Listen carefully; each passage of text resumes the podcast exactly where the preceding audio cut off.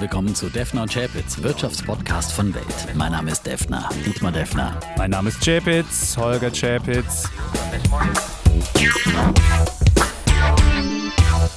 Die im Podcast besprochenen Aktien und Fonds stellen keine spezifischen Kauf- oder Anlageempfehlungen dar. Die Moderatoren und der Verlag haften nicht für etwaige Verluste, die aufgrund der Umsetzung der Gedanken oder Ideen entstehen. Episode 150. 150. Ja, 150. Wahnsinn. Da, da, da, da. Schade, dass wir keine Klarinette Stimmt, da jetzt können wir haben, die Klarinette ja? Fritz wieder gut gebrauchen. Sohnemann, ja? Ein rundes Jubiläum und äh, wir haben schon von dem netten Aufnahmekollegen aus dem Marketing ein schönes T-Shirt bekommen. Haha, Zwei das sogar. trage ich sogar. Also, du hast auch ja, eins bekommen. Ja, ja, wir genau, müssen nicht, jeder eins, wir müssen nicht immer wechseln oder hin und her wechseln. Und das Schöne ist, es gibt ab nächster Woche soll es auch die Defner und Chabits Hoodies geben. Wow. Also ein Geschenk für alle Hörer. Ja? nicht für alle. Nicht für Bist alle. Wahnsinnig? Nein, nicht für alle, aber für Hörer. und für Hörerinnen. Ja, also wir werden ein paar dann verlosen und möglicherweise wird es die dann auch, äh, weiß ich nicht, irgendwo zu erwerben geben. Auf jeden Fall das runde Jubiläum. Wir wollen es auch so ein bisschen feiern mit unseren Hörerinnen und Hörern oder auch die Hörerinnen und Hörer feiern. Ich komme ja gerade aus dem Rheinland. du da hast ist ja, ja schon eine, Jubiläumstour hinter dir sozusagen. eine ausgemachte ne? Also- Fanregion. Und äh, da bin ich ja mit fünf Fans am Rhein lang gejoggt. Jan, Und zwar nacheinander. Nacheinander, nicht, ja? nicht gemeinsam, Ja, genau. Jan. Luca, Manfred, Dali und Christian. Und was, was das Faszinierende an unseren Hörerinnen und Hörern ist, es sind alle Selbstentscheider, das konnte man feststellen. Alle wollen die Welt nicht vorgekaut bekommen. Also die wollen nicht, ja, mach's mal so oder mach's so, sondern die wollen halt durch gute Argumente sich selbst ein Urteil bilden. Und alle können mit Widerspruch leben. Also wenn wir uns hier streiten, dann ist es vielleicht manchmal etwas anstrengend zu hören, aber sie meinten, damit könnten sie leben und fänden das spannend. Und eine Geschichte hat mich natürlich besonders berührt persönlich. Das war die Christian-Geschichte, der im Rollstuhl neben mir herfuhr und wirklich in irren Tempo gemacht hat. Der hat heute nochmal geschrieben und meinte, er hätte noch ein bisschen Muskelkater in den Armen. Insofern bin ich beruhigt, weil ich bin da gerannt wie ein Wilder und er war immer eine, eine Rollstuhllänge vorne. Nein, nicht immer, wir sind nebeneinander, aber es war, war wahnsinnig schnell und er hat zwei wirkliche Tiefschläge im Leben erlebt. Einmal Motorradunfall, einmal ein, ein, ein, ein Flugunfall und ist immer wieder aufgestanden und hat es, hat es wirklich gelebt. Immer wieder aufstehen und das Leben. Und das fand ich wirklich wunderbar. Und ähm, insofern haben wir wirklich wunderbare, wunderbare Hörer. Und was wir auf jeden Fall mal tun sollten, wir werden irgendwann nicht nur Hoodies rausbringen, sondern so eine Dudes Community Token. Das ist ja dann so ein digitales Ding, wo wir dann möglicherweise, jeder, der uns hört oder der uns weiterempfiehlt, kriegt dann einen Token und dann kann er dafür irgendwas Tolles machen. Und das ist auch schon unser Thema heute. Ja, wir bringen eine eigene Kryptowährung raus. Ne? Nein, so ein Krypto-Token. Kryptowährung aller Zeiten. Ja, aber das ist ja, die, das ist ja der neue Trend, dass man alle coolen Sachen dank Blockchain ähm, ja, überführen kann in so ein Internet der Dinge. Und dieses Internet der Dinge ist ja meines Erachtens wird richtig abheben und das wird auch Ja, aber Internet der Dinge ist ja auch nochmal was anderes. ja, aber also Internet, meine, der, das Internet ist, of Value ja, würde ich sagen. Nicht Dinge, sondern ja, Internet of Value der Internet, Werte. ja, oh. Internet der Werte. Und das wird meines Erachtens das ganz große Ding werden. Und äh, Aber manche Werte sind auch nicht käuflich. Auch darum geht es immer wieder in diesem Podcast. Nein, aber wir sprechen natürlich heute über äh, die neuen äh, Tokens und NFTs und was es alles gibt. Äh, und ja, äh, mal gucken, wie weit ich meine Skepsis der neuen Welle gegenüber. Ich will noch nicht zu viel verraten. Der Äh, Kryptokosmos. Er wird- er Kryptokosmos, ja. er wird erforscht Also, es ist ja auch nicht alles schlecht im Kryptokosmos, ja. Ich höre schon raus, weil viele fragt mich auch, mit denen ich joggte, wann wird der Defner bei Kryptowährungen umkippen, weil es ja eine sehr erfolgreiche Sache ist. Und wenn so ein Bitcoin fünfmal totgesagt worden ist, dann gibt es sowas, ich glaube, es gibt den Linda-Effekt oder so. Wenn du dreimal schon für tot befunden bist und wieder länger, aufgestanden, du? genau, Ja. dann wird man, geht man immer stärker aus so einer Todesepisode hervor. Und insofern fragen sich alle, wann wird der Defner umkippen und Hm. wird dieser erfolgreichen Anlageform vielleicht ja bei Ethereum oder bei Ether, also die Jetzt zweitgrößten Währungen, wird er vielleicht schwach. Ich Nach dem nicht. Osterfest, dem Fest der Auferstehung. Ja, Ja, ja, also. vielleicht. Äh, Das äh, werden wir am Ende dann dieser Folge diskutieren. Wir haben natürlich wie immer unsere Bullen und Bären mit dabei. Und ja, äh, 150 äh, ist natürlich wirklich auch ein, ja, ein schöner Anlass, um, um auch wieder zurückzublicken. Drei Jahre machen wir das Ganze schon. Ne? drei Jahre Äh, Mai 2018 ging es los. Und, und schwierige Börsenphasen haben wir durchgestanden und ihr mit uns, die uns begleitet habt in dieser Phase. Und äh, ich hoffe, dass viele in dieser Zeit sehr, sehr viel gelernt haben, auch aus dem, was an der Börse passiert ist, diese ständigen Ups und Downs, die es da gab. Und Christian meinte, er hätte keine Folge verpasst. Keine der 150 Wahnsinn. Folgen. Also 149 waren es ja damals, als wir gejoggt sind erst, aber Du siehst, wir haben sehr, sehr treue Fans und, und passend äh, ja. zum 150. Ja. ja. ist eine Woche vorher der DAX schon auf 15.000 Punkte geklettert. Nachdem wir die letzte Podcast-Folge aufgezeichnet haben, hat er diesen Marken- und Meilenstein erreicht und seitdem ging es ja weiter nach oben, mhm. auch an diesem Dienstag, an dem wir wieder nach, dem, äh, nach Ostern äh, aufzeichnen, äh, wieder ein neuer Rekord. Also der DAX ist gar nicht zu bremsen, ja, mhm. und es geht alles in Richtung meines Jahresziels äh, 16.000, habe ich ja optimistisch optimistisch am Jahresanfang gesagt und bin damit immer noch optimistischer als alle äh, Banken, die ihre Prognosen ja jetzt zuletzt auch nochmal nach oben gestuft haben. Die, die optimistischste Bankprognose ist, glaube ich, bei 15.900 aktuell. Ja, da ist der Def nur noch drüber. Ein mein, Schnaps drauf. Ich muss, ja, ich muss ja gestehen, meine war ja 14.500, glaube ich. Ich muss noch ein bisschen mal nachschauen. Also wir sind da schon weit drüber. Ja. Aber aktuell sind wir quasi noch näher an deiner, ja? Ja, also sind wir noch. Würde der Wett, aber ist ja auch erst ja, ein Quartal ich, vorbei. Ich, ja, ich, ja. ich habe ich hab auch, schon, aber auch schon beim Joggen den Kollegen gesagt, was, was soll ich jetzt dagegen sagen? Wir haben jetzt mittlerweile wahnsinnige Wachstumszahlen in Amerika und wir haben gleichzeitig macht die Notenbank weiter mit diesem Gelddrucken. Und ich habe immer den, den Spaß erlaubt, es war einer meiner meist geretweeteten Tweets bei Twitter, die ich jemals hatte. Ich habe mal den S&P 500 ins Verhältnis zur Bilanzsumme der FED gemacht, also wo man sehen kann, wie stark sie am Markt Liquidität dazugebracht hat. Und danach hat sich seit 2008 nichts geändert. Jetzt habe ich gedacht, ich mache das mal beim DAX. Und wenn du das auch machst, dann siehst du, der DAX hat sich genauso nur entwickelt, wie die EZB frische Liquidität reingebracht hat. Also siehst, wenn man sieht, dass das Gutteil dieser Notenbank, äh, Gutteil dieses Anstiegs ist halt einfach Notenbankgetrieben. Und was soll ich mich jetzt als kleiner Bär mich hier hinsetzen und soll sagen, ich stelle mich dagegen. Es bringt einfach nichts. Die Notenbanken werden weiter Geld drucken, egal ob in Amerika eine Million Arbeitskräfte geschafft werden, ob das passiert, ob jenes. Es ist völlig egal. Und solange das so weitergeht, wirst du mit deinem, wirst du mit deinem Kursziel gut dabei sein. Naja, und das eine, ist okay. Also ja, aber ist es, auch okay. Was soll aber ich sagen? ich finde es einfach gut, was die Amerikaner machen. Dass die machen Warum halt ist wirklich, das denn gut? Die machen wirklich Wumms, ja, und sagen, wir müssen wirklich mit Wumms aus der Krise zum Beispiel. Ich meine, eine Notenbankerin wies ja darauf hin, dass wir immer noch in Amerika 8,5 Millionen weniger äh, Beschäftigte haben als vor der Corona-Krise. Ist ja, also nicht bloß, weil die jetzt einmal gute Arbeitsmarktdaten am letzten Freitag gemeldet haben, am Karfreitag noch dazu, ja. äh, dass dann da die Krise vorbei ist, ja. Du Sonst darf bald, man nicht tun, aber sie machen bald das geben richtig, erreicht. richtig Gas. Ja, aber Nein, doch nicht 8,5 Millionen fehlen ja, aber noch. Der, der, der vor Krisenniveau. Internationale Währungsfonds hat heute seine Wachstumsprognose für Amerika um 1,3 Prozentpunkte hochgesetzt und erwartet ein Wachstum von über 6 Prozent. Ja, das Und da willst du mir erzählen, da musst du gleichzeitig bei über 6 Prozent, das ist das höchste Wachstum seit 37 Jahren, musst du gleichzeitig die Zinsen bei 0 bis 0,25 haben und gleichzeitig jeden Monat noch Liquidität in den Markt drücken? Wieso das? Das kann mir niemand erzählen. Und ich meine, es ist okay. Wenn das so ist, dann muss ich als Bär sagen, gut, dann läuft diese Hosse halt so weiter und dann muss man halt einfach dabei sein. Ich bin auch dabei, ist es auch okay, ich freue mich da auch dran. Aber es hat mit, mit normalen mit normalen Verhältnissen Was hat ist das normal? nichts es zu ist tun. nicht normal, dass es eine weltweite Pandemie gibt, in der die Weltwirtschaft insgesamt komplett weltweit abgewirkt. Das ist, sind keine normalen Verhältnisse, in denen wir leben. Und deswegen muss man in solchen nicht normalen Zeiten auch mit unkonventionellen Maßnahmen dagegenhalten. Und da finde ich es besser, dass man das wirklich mit Wumms macht, mit einem ordentlichen Konjunkturpaket, auch wie es Biden jetzt nochmal in quasi das äh, Konjunkturpaket Nummer zwei, sein Infrastrukturpaket, wo er viel in den Ausbau von Infrastruktur, zum Beispiel in Ladesäulen und dergleichen, was einfach notwendig ist, was man hierzulande Noch einfach Ladesäulen. Auch, ja, Brücken sind auch wichtig in Amerika. In Amerika musst du auch Brücken bauen. Ja, Amerika ja. musst du auch Brücken bauen, bei uns eigentlich auch, ja. Ähm, und ähm, das ist doch eine wirklich eine Chance, das jetzt äh, zu machen und nicht wieder äh, hinauszuschieben. Und äh, ich finde, und dann äh, wird es halt mal ein bisschen äh, vielleicht Übertreibungen geben. Das muss man einkalkulieren, aber lieber, lieber ordentlich und so wie es die Amerikaner bei im Impfprogramm vorgemacht haben, nicht kleckern, sondern klotzen. So machen sie es eben auch äh, beim Konjunkturprogramm. Und das ist, finde ich, der richtige Weg raus aus einer Krise und nicht immer dieses zaghafte, zögerliche, was wir teilweise machen.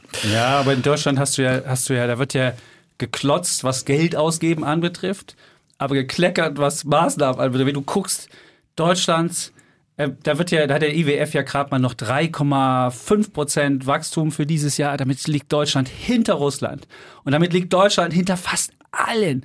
Und die, gegenüber der Januarprognose hat die IWF gerade mal 0,1 Prozentpunkte angehoben. Das ist die niedrigste Dynamik, die du überall hast. Also es gibt noch Saudi-Arabien, das ist noch schlechter. Aber abgesehen von Saudi-Arabien, du siehst diese diese Politik, die wir in Deutschland haben, da haben wir ja am Jahresanfang schon drum gestellt, ja. dass wir doch eine Woche später geimpft oder nicht, ist egal. Nee, es ist einfach, wir haben einen wirklichen Mess. Gut, mittlerweile und haben wir nicht mehr eine Woche, das ist ja, ja auch klar. Es ist mittlerweile, es ist, ein solcher Mess. Ich finde es mittlerweile auch ganz schlimm. Und ich, und ich finde so, vor allem, dass man das einfach, sein? ja, ich finde vor allem, dass man auch nicht mehr Digitalisierung, mehr die Instrumente ja. einsetzt, die da sind, die auch die Wirtschaft anbietet, ja, ähm, sondern dass immer noch der Amtsschimmel hier teilweise das Ganze verwaltet und ich meine, das zeigt einfach diese Schwachpunkt in Deutschland vor allem diese überbordene Bürokratie und die nicht digitalisierte Bürokratie. Und vielleicht ist das wirklich auch wirklich was Gutes in Deutschland, dass das jetzt alles mal offen zutage gelegt wird und dass da auch bei der Bundestagswahl sich der eine oder andere Meinst überlegt, was man da, äh, da wirklich, also da muss Meinst man wirklich du? ran. Also in, und zwar in, in allen Bereichen eben äh, Gesundheit, äh, Verwaltung, äh, diese, diese Faxgeräte, die da überall noch rumstehen, ja, wo noch mit Telefon die Daten übermittelt werden. Also das ist ist wirklich, wir leben wirklich im, im Postkutschenzeitalter mhm. in dieser Beziehung. Und da noch. muss ich eine positive Episode kann ich erzählen. Ich bin ja mit Manfred in Köln gerannt. Manfred ist so außer als ist, ist bei der Stadt Köln eigentlich angesiedelt, aber nicht in der Bürokratie, sondern haben sie extra ein Unternehmen extra gegründet, eine GmbH. Da geht es darum, um Unternehmen in Köln anzusiedeln. Also er macht so äh, Wirtschaftsförderung. Und das hat er extra außerhalb der Bürokratie. Und mit dem bin ich lange schon. Und das, der hat mir gezeigt, was Köln für eine coole Stadt ist. Man muss wirklich sagen, Vielleicht ist das ja so eine, so eine, so eine, so eine Idee, dass man außerhalb der Bürokratie Sachen irgendwie entstehen lässt, um, um, um voranzukommen. Aber nicht noch und mehr Berater engagieren. Das nein, ist das ist ja kein Berater. Aber das, Berater, ja, nee, die dann in den Ministerien ein- und ausgehen. Die das ist kein Berater. Ja, das ist halt einfach wirklich eine Wirtschaftsförderung, die sie außerhalb der Bürokratie gemacht haben. Und dann kannst du halt viel agiler, genau, viel agiler kannst du agieren und musst nicht, musst nicht irgendwie bei fünf Abteilungsleitern noch vorbeigehen und sonst was machen. Und das war wirklich wirklich wunderbar. Und ich habe Köln ganz neu kennengelernt. Köln ist wirklich, ja, ich, ich dachte immer, gemerkt, hässliche ja. Stadt und Wirtschaftsdynamik nicht so doll, aber jetzt ist Köln, dachte ich so, wow. Wow. Cool, also ich meine, ich finde meine, ich finde so die, die Kölsche Art, das ist ja sowieso meine Art, weil ich als Leipziger ja von der Mentalität Na, der ja, Kölner des Ostens, ja doch die Leipziger ah. sind ähnlich, die sind gesprächig und sind irgendwie reden ein bisschen anders, aber ansonsten sind die ja ähnlich von der Mentalität und jetzt habe ich Köln mal ganz neu kennengelernt. Also Köln, tolle Stadt und äh, Jetzt habe ich auch dank Manfred noch kennengelernt. Weißt du, was das Stapelprivileg ist? Mhm. Wusstest du, was das Stapelprivileg ist? Nee. Das darauf gründet nämlich der der, äh, das, das, der Wohlstand von Köln.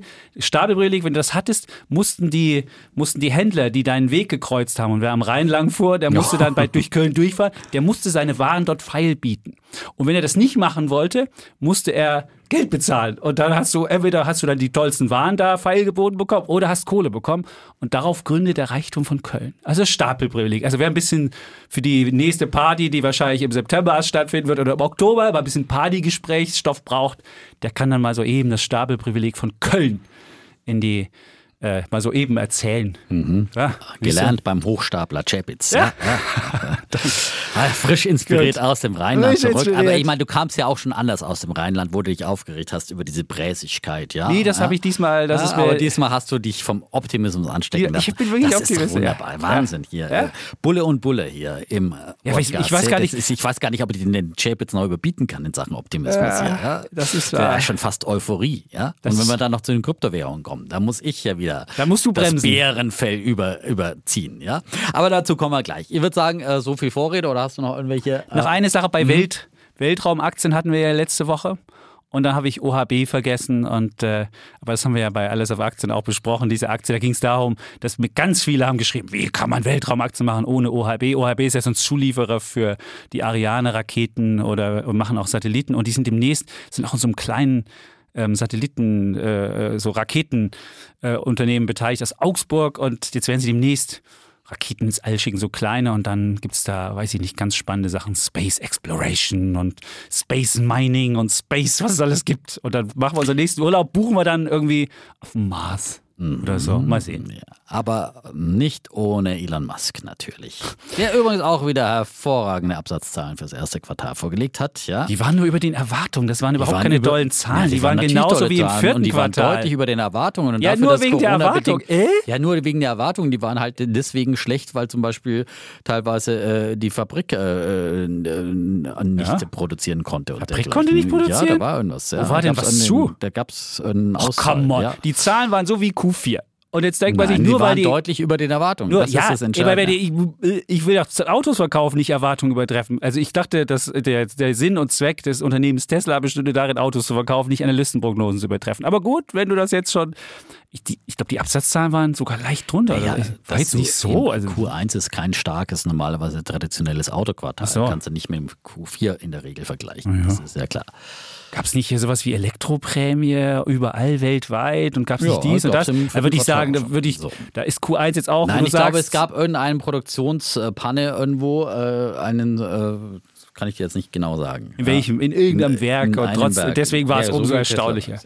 So, es war auf jeden Fall über den Erwartungen und das äh, Die Tesla-Aktie ist auch gestiegen. Tesla-Aktie. Genau. So. Die steht jetzt bei Darauf kommt's 695. So. So. Punkt. Und ich habe auch noch was zur E-Mobilität in meinem Bullen. Wenn ich damit so. schon mal anfangen Ja, darf. einfach an damit. Das fang ist gut. An. Das war hier in Medias Res gehen. Also Bulle und Bär, wie immer auch nach 150 Ausgaben unsere Rubriken, wo wir den Daumen heben oder senken. Ich hebe meinen äh, für einen äh, ja, deutschen Anbieter von Ladestationen und Lösungen für die Elektromobilität, den ich auch schon länger mal vorstellen wollte, die ich auch selber im Depot habe seit, äh, seit äh, einigen, ja, seit längerer Zeit, seit dem letzten Jahr. Die sind letztes Jahr an die Börse gegangen, erst im Oktober letzten Jahres. Und äh, die Firma heißt äh, Compleo. Charging Solutions ähm, und ähm, eben bieten verschiedene Ladesäulentechnologien an, sowohl für AC wie für DC, also Wechselstrom- oder Gleichstrom-Varianten, Wallboxen für zu Hause, aber auch Ladesäulen äh, für den öffentlichen Raum. Und da sind sie relativ kleiner Anbieter noch, sind aber am Wachsen. Ähm, sie kamen an die Börse äh, mit, vier, mit 49 Euro Ausgabepreis damals am 22. Oktober. Aktuell steht die Aktie bei 87 Euro, ist aber zuletzt auch wieder ein bisschen zurückgekommen. Und ähm, deswegen würde ich dir jetzt auch mal vorstellen, weil sie jetzt vielleicht wieder auf einem interessanten Niveau sind. Und sie haben vor allem auch ähm, die letzte Woche, in der letzten Woche Nachrichten gebracht. Zum einen übernehmen sie einen Konkurrenten, Velbo, ähm, ähm, und zwar übernehmen sie den für mehrere Millionen, für 34 Millionen, glaube ich, haben sie den gekauft. Ähm, nicht, nicht Velbo, sondern Valbe. Walbe aus äh, Schlangen in Nordrhein-Westfalen heißt die Firma. Und ähm, die sind eben in dem ähnlichen Segment äh, tätig und sagen, äh, da sagt äh, Cobleo, dass sie eben eine sehr, sehr gute Ergänzung sind. Äh, und auf der anderen Seite sind sie auch äh, deutlich gewachsen, haben, äh, sind im Jahr 2020 haben sie den um Umsatz verdoppelt von 15 Millionen im Vorjahr auf 33 Millionen. Also man sieht, das ist noch ein kleines Unternehmen und ähm, auch mit einem kleinen Verlust, den sie auch etwas ausgeweitet haben. Der unterm Strich Verlust von, wurde von 2,6 auf 3,6 Millionen Euro ausgeweitet. Aber ich denke mal, mit diesem Zukauf haben sie jetzt auch mal Chancen, nochmal größer zu wachsen. Sie expandieren auch in Europa, ähm, im äh, Österreich-Schweiz-Bereich und auch nach Polen sind sie expandiert. Und ja, es gab jetzt zuletzt eine äh, Analystenhochstufung von Otto BHF. Und zwar, und Otto, die heißen ja wirklich so, das sind ja Franzosen, ne? Die, Otto. Äh, Otto. Nicht, Otto. das ist zwar nicht fränkisch, ne, ausnahmsweise, ne? Nicht der fränkische Otto, sondern Otto mit zwei Dora, zweimal Dora in der Mitte. Und die haben sie hochgestuft auf 112 von vorher 89 Compleo Charging Solutions. Ich glaube einfach, dass äh, die ähm, dann äh, profitieren werden von einem Ausbau der Ladesäuleninfrastruktur in Deutschland, der muss ja kommen. Jetzt ziehen ja die E-Auto-Umsätze auch dank der Förderung natürlich ähm, an und die Absatzzahlen. Und äh, da ist jetzt auf jeden Fall dringend Nachbesserung bei den Ladesäulen geboten. Alle Autohersteller machen da Druck und äh, die Politik äh, gelobt ja auch, dass man hier ausbauen will. Und da muss man jetzt richtig, richtig Strom geben in diesem Bereich. Und dafür, davon sollte dann eigentlich Compleo meiner Meinung nach auch profitieren. Dafür mein Bulle der Woche. Cool. Und es gibt sogar ein Kursziel 140 von Kempen. auch kaufen vom 1. April. Vielleicht ist es ein April-Scherz, immerhin. Das wäre jetzt ja wirklich, wenn man das durchschnittliche Kurs sieht, 46 Prozent Potenzial. Also siehst du, Ja, hast du richtig Doch. Oh. Auch ein bisschen Potenzial drin. Ne? Und vor allem seit Jahresanfang ist sie nicht so gut gelaufen. Aber bis der Defner jetzt den Daumen gehoben hat, ich bin mal gespannt. Schöne Idee. Ich habe auch so einen ähnlichen ähm, Batterieonkel dabei für Mhm. meine für meinen Bullen. Dann würde ich meinen Bullen erstmal an. Ja. Ich wollte eigentlich den Bären jetzt Ja, machen, aber mach mein Bulle geht auch um Elektro, aber nicht um Elektroautos, sondern um Elektrofahrräder. Ah. Ja, das ist nämlich auch ein ganz cooler Trend und äh, ich bin drauf gekommen, weil Kollegen erzählt haben, dass sie sich ein Elektrofahrrad bestellen wollten. Und das sind Lieferfristen, das ist so wie früher mit dem Trabant Echt? im Osten. Zehn Jahre oder so. Da denkt man so, krass. hm, what the fuck? Und äh, naja, auf jeden Also Fall. keine zehn Jahre. Nein, nicht ganz, aber so weiß ich nicht so. So war es Also, beim Trabant. beim Ja? Trabant waren es zehn Ja. Jahre, genau. Und äh, dann konnte man selbst, wenn man dann nur noch, wenn man nach, in drei Jahren dran war, konnte man das Recht dann verkaufen. Wunderschön. Also auch damals gab es, die Marktwirtschaft hat sich auch in der Planwirtschaft so einen Weg gemacht. Sehr schön. Ähm, aber es sind so ungefähr äh, drei Monate oder so. Also das ist ja wie, also drei Monate in der Marktwirtschaft ist ja wie zehn Jahre in der Planwirtschaft. Ich habe ich jetzt mal so hochgerechnet. Und Elektrofahrräder ist halt wirklich ein, ein richtig fetter Trend. Allein 2020 sind knapp zwei Millionen E-Bikes ähm, in Deutschland verkauft worden. Und wenn man mal so guckt, ist der Anteil der E-Bikes an den normal gekauften Fahrrädern ist auf 39 Prozent gestiegen. Also mehr als jedes dritte Fahrrad im Jahr 2020 waren schon solche E-Bikes. Im Jahr 2019 waren es nur 32, also 39 im letzten und 2019 32 Prozent.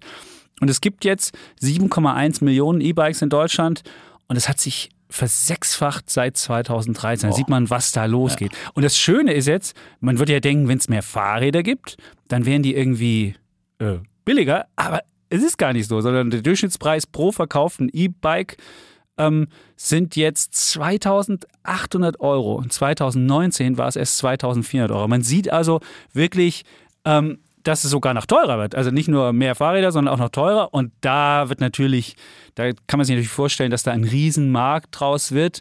Und es gibt Prognosen, dass sich bis 2025 der E-Bike-Markt mehr als ähm, verdoppeln wird. Und dann gibt es natürlich auch verschiedene Anbieter, die E-Bikes anbieten. Wobei ich sagen muss, ich habe die jetzt nicht genauso untersucht wie du und ich habe auch keine Aktie davon. Ich kann jetzt nur sagen, wer stellt E-Bikes her? Und dann kann man sich das mal selbst angucken und kann sich sagen, wäre das was für mich? Und einer der ähm, Anbieter schlechthin ist Excel Group. Das ist eine holländische Firma, die hat sich jetzt schon seit Jahresanfang 55 Prozent ist es schon ist es schon angestiegen. Die bauen halt so wirklich äh, elektrische Fahrer, Luxusbikes, das ist wirklich so, dass die haben das gesamte, das gesamte Programm dabei und das ist wirklich einer der führenden Anbieter für E-Bikes. Und dann gibt es sogar noch einen, also wer jetzt ein bisschen breiter aufgestellt das Ganze haben will, Rheinmetall. Wusstest du, dass Rheinmetall auch Ja, E-Bikes hat? das- Hat man so einen Rüstungshersteller mit, mit E-Bike-Fantasie? Also wer da keine Skrupel hat, auch mal eine Rüstungsaktie zu kaufen. Und wenn wir damals noch an diese Dokumentation bei Arte gegen BlackRock, da war ja auch Rheinmetall, spielte auch eine große Rolle darin. Also wer da keine Skrupel hat, kann auch bei Rheinmetall mal gucken, dass die E-Bike-Sparte möglicherweise größer wird, weil es gibt sonst in Deutschland nicht so viele Hersteller. Man kann natürlich auch gucken bei den Zulieferern, da gibt es Panasonic, die machen Batterien, Volta Box. Hast du die nicht auch mal hier gehabt? Das Nee, ist auch die so ein, noch nicht, Das ist so ein, ja so, ein, so- ein deutscher Batteriehersteller, auch so, ja. Und Shimano, die, die machen ähm, Legendär natürlich. Ja. Genau, kennt man. Dann gibt es noch Hersteller aus Asien, aber da muss ich gestehen, ah, da weiß man auch nie so richtig, was passiert da. Da gibt es Giant Manufacturing oder KMC, QI Meng International oder ähm, XXL ASA und solche. Also gibt es ganz viele und es ebenfalls ist spannend, sich mal dieses Feld anzugucken, weil es wirklich ein Wachstumsmarkt ist und äh, weil Menschen immer mehr auch, äh, auch in Firmen beispielsweise statt einem Dienstwagen gibt es E-Bikes als, als, als, war als Bewegung. Ja. Und insofern ist es eine spannende Sache und deswegen sage ich, mein Bulle der Woche sind E-Bikes und äh, Unternehmen dazu. Nur muss jeder halt selbst sein Research machen, muss sich mal angucken, ob da noch was drin ist. Und ich meine, die sind auf jeden Fall ganz klarer Corona-Gewinner, muss man sagen. Aber das Weil wird weiter, das wird anhalten. Ich glaube, dieser Trend wird nicht zurückgehen. Ich Das denke ist, auch, weil das ist natürlich echt eine gute Alternative, sobald man ein bisschen längere Strecken zurücklegen muss und dann um aufs Rad umzusteigen. ist das äh, sehr, sehr praktisch. Angesichts von verstopften Innenstädten ist es eigentlich sozusagen Mhm. in Innenstädten sicherlich eine ideale Fortbewegungs. Das auch am Rhein gemerkt, ich fuhr so mit so einem normalen Fahrrad, auf einmal kam so eine Oma an mir vorbeigezogen und denk so, what? Und dann dachte ich so, muss ich hinterher, aber ich schaffe das gar nicht. Und dann guckte ich hin, dachte ich so, okay, ein E-Bike. Also gerade auch bei, bei älteren Menschen sind so E-Bikes voll im natürlich. Die Trend. Also ist es super. natürlich, das ist ja ganz klar, ja. Aber Das ist gefährlich, würde ich mal Ja, aber ich meine auch, für, ich habe ja im, im Urlaub auch damals äh, letztes Jahr berichtet aus Tirol, dass ich da auch mal einen Tag auf so einem E-Mountainbike. Das war so ein Riesending, ich erinnere mich an das Riesen, Foto. Das war ja schon fast wie so eine Motocross-Maschine, Ja. bloß dass sie keinen Lärm macht. Aber das war ist natürlich schon echt geil, wenn du da einen Berg hochstrampeln musst äh, und nicht mehr strampeln musst, sondern da halt doch relativ, also ich meine, da Mhm. musst du immer noch sportliche Leistung bringen, aber aber du, du kannst es halt trotzdem noch äh, einigermaßen bewältigen dann. Ja, das ist schon eine deutliche Entlastung und von daher äh, sicherlich glaube ich auch, dass das äh, weiter, weiter sehr gefragt sein wird. Sehr schöner Bulle. Sehr Wäre das schöner auch was Bulle. für, du fährst ja immer noch immer noch Bus und Bahn oder diesen ja, Roller? ich fahre eigentlich meistens, genau, meistens Fuß und Bahn. Jetzt den Roller hier nur äh, für diese ganz Kurzstrecke vom Potsdamer Platz hierher zum Axel Springer Neubau, äh, weil das ist dann wirklich so eine Distanz, die man, da Mhm. fährt man mit dem Roller sieben Minuten. Wenn da gerade einer vor der Tür steht, dann macht es da Sinn für so eine Distanz. Da ist das unschlagbar. Damit Kannst du Aber also Fahrrad wäre nicht- nichts für dich? Ich bin ehrlich gesagt nicht so ein Fahrradfahrer. Ich, Okay. nicht. ich habe zu Hause schon eins da vor der Tür stehen und dann äh, ab und zu mal, aber ich bin nicht. Nee, ich entweder laufe ich lieber, also wirklich Okay. gehen, ja. Oder, oder rennen dann eben, um sich sportlich zu betätigen, ähm, oder dann eben, keine Ahnung, mit anderen Verkehrsmitteln, also gern äh, in der Regel mit, mit den öffentlichen Verkehrsmitteln. Und dann holt man sich mal ein, Leihauto oder was auch immer, ja, für die Flexibilität. Ja. Da gab es ja viele Anfragen, die wollten auch mal mit dem Defner rennen. Also vielleicht schreibt er alle einen Wirtschaftspodcast at welt.de, wenn ihr mal nein, mit dem Defner rennen wollt. Und dann, wenn er, wenn er zehn Leute schreiben, dann muss der Äh, Defner das. mal einen Äh, Volksmarathon, wenn wieder bessere Zeiten kommen. Ja, dann, alle auf einmal. Ich- da machen wir durch den Ja, Mauerpark. bin ja- wir können mal durch den Mauerpark eine Runde rennen. Das ist eine gute Idee. aber der ist ja eh schon so voll. Ja, da warten wir mal noch ein bisschen ab. Würde ich sagen. Bis okay. es ein bisschen leerer wird. Ja, du, ja, Ich glaube, der Mauerpark wird nie leerer werden. Ich Nein, vermuten, aber bis man wieder ein bisschen äh, sagen, äh, auch andere beim Zeiten Rennen kommen, kuscheln dass man kann. auch beim, beim Rennen nicht so Abstand halten muss und so weiter. Was würdest du sagen, wann du Ja. geimpft bist, Dietmar? Wollen wir noch einen Tipp machen? Naja, ich glaube, wir haben vielleicht einen Vorteil, wir sind ja systemrelevant als Stimmt. Journalisten. Ja, Ja, Das muss man ja. jetzt mal so sagen, dass wir da einen gewissen Vorteil haben. Äh, Es könnte, das könnte dann ein möglicherweise ein Ich bisschen Mai helfen, getippt. dass ich. Ich hab Mai getippt. schon? Ja, Achso, klar, wegen Mai. der Systemrelevanz. Ja. Ja, deswegen wir sind wir in Gruppe 3 quasi. Ja, wir haben das, das Schöne ist, wir, wir arbeiten bei einem Okay. Unternehmen, was sofort, auch als es Tests gab, sofort so ein Testauto vor die Tür gestellt hat und alle Leute, die sich testen wollten, haben das machen können. Und jetzt Nee, wird auch also- seine Impfstraße auf die, auf die Straße gestellt und ich wette mit dir, das wird, und das, ja, ich finde, warum man nicht solche Initiativen, es gab ja auch andere Unternehmen, Deutsche Bank oder andere haben das ja gesagt, hey, wir machen das. Und die haben sogar noch gesagt, wir würden sogar nicht nur unsere Angestellten irgendwie äh, impfen, sondern auch andere. Aber da hat die Politik gesagt, nee. Und immer diese Angst, man könnte irgendwie was aus der Hand Das ist geben. genau. Hey, es willst, geht um. Da könnte einer bevorteilt Ja. werden, aber Oh, letztlich Mann. nutzt es ja der Gesellschaft, jeder, der geimpft Jeder, der geimpft ist. ist, ja. genau. Äh, es ist, äh, ja. Gut. Aber, Gut, bevor ich jetzt aber hier langsam wieder ich, ein bisschen, macht es ein bisschen Fortschritte. Also die Organisation läuft ein bisschen schneller, was man jetzt so aus Berlin hört oder sowas. Da wurde wenigstens dann auch mal über Ostern geimpft, ja, also über die Feiertage, ja. Das ist Mhm. ja schon, äh, schon mal viel. Ja, es wurde in vielen Städten nicht gemacht, ja. Da wird dann einfach als, hm, ja. wo, wo, Ja. hm. Gut, ich glaube, wir haben jetzt mittlerweile 13 Prozent der Deutschen sind geimpft. Ich glaube, bei 13 sind wir jetzt schon, haben zumindest einen Schuss bekommen und ähm, ja. ja. Naja. Gut.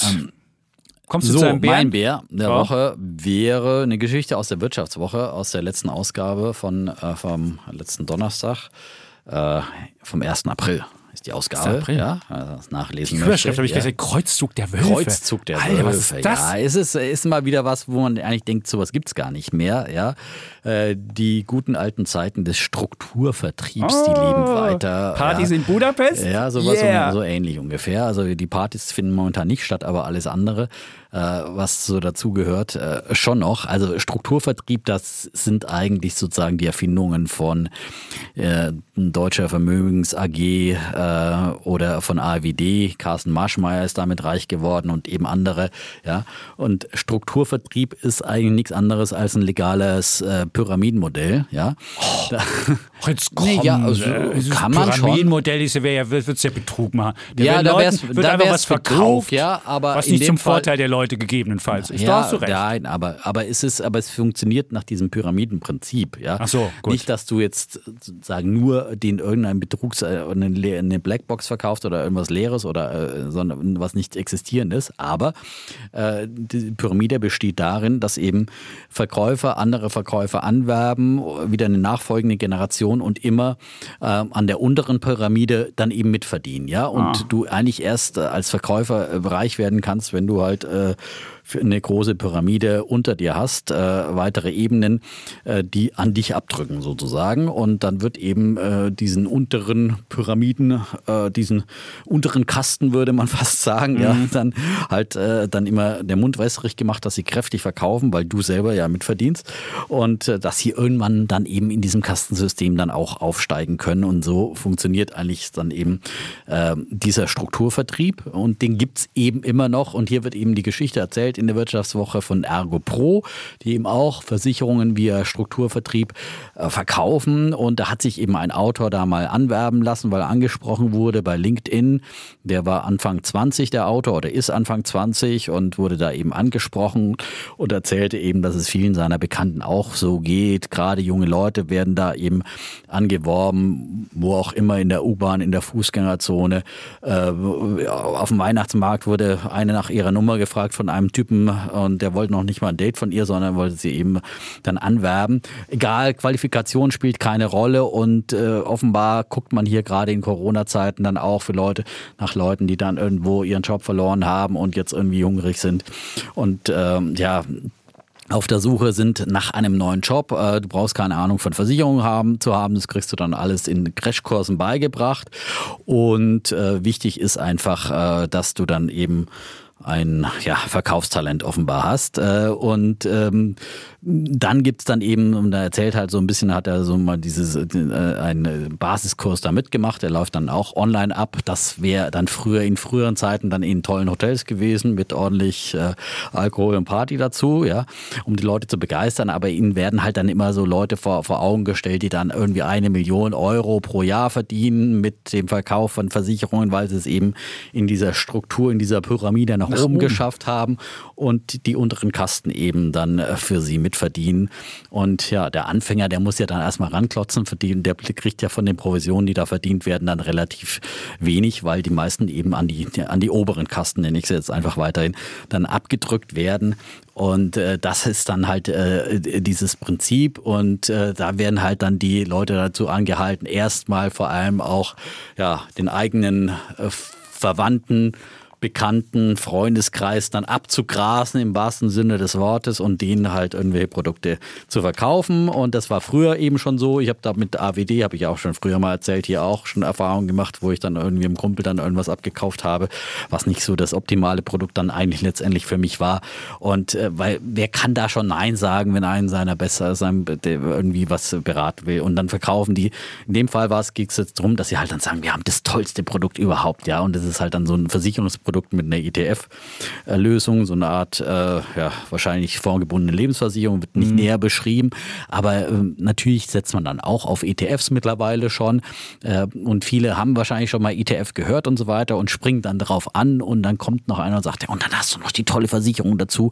Und da gibt es noch irgendwelche Steuervor Steuervorteile. Steuervorteile, Steuervorteile und spätestens es, da. Die gibt es wirklich. Gibt es ja wirklich. Aber ja. das Problem ist, man hat halt die Kosten am Anfang und das genau, muss man gegenrechnen. Das ist das Problem. Du hast die Kosten, ja, und kommst dann eben sehr, sehr schwer dann wieder aus dem Produkt raus und hast eben viel höhere Gebühren, als wenn du normal direkt in ETFs mhm. anlegen würdest, ja. Und diese Steuervorteile sind ja auch dann meiner Meinung nach, ja, das Produkt wurde jetzt hier auch nicht so besonders groß vorgestellt, aber äh, es werden dann hier Tester zitiert, äh, zum Beispiel äh, vom Bund der Versicherten, der sagt, ehrlich gesagt, ist dieses Produkt äh, ziemlich haarsträubend oder der Leiter der Altersvorsorge beim Verbraucherschutz in Bayern, der ebenfalls nicht überzeugt ist von dem äh, Produkt, das hier verkauft wird.